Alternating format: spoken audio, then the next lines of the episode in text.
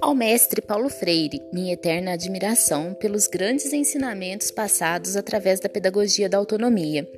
A querida Kate, que conduziu como ninguém esta plantação, semeou com amor, regou com carinho e cultivou com atenção, sabe que os frutos produzidos foram bons e inesquecíveis, frutos de novos saberes, de novas amizades e um infinito de possibilidades.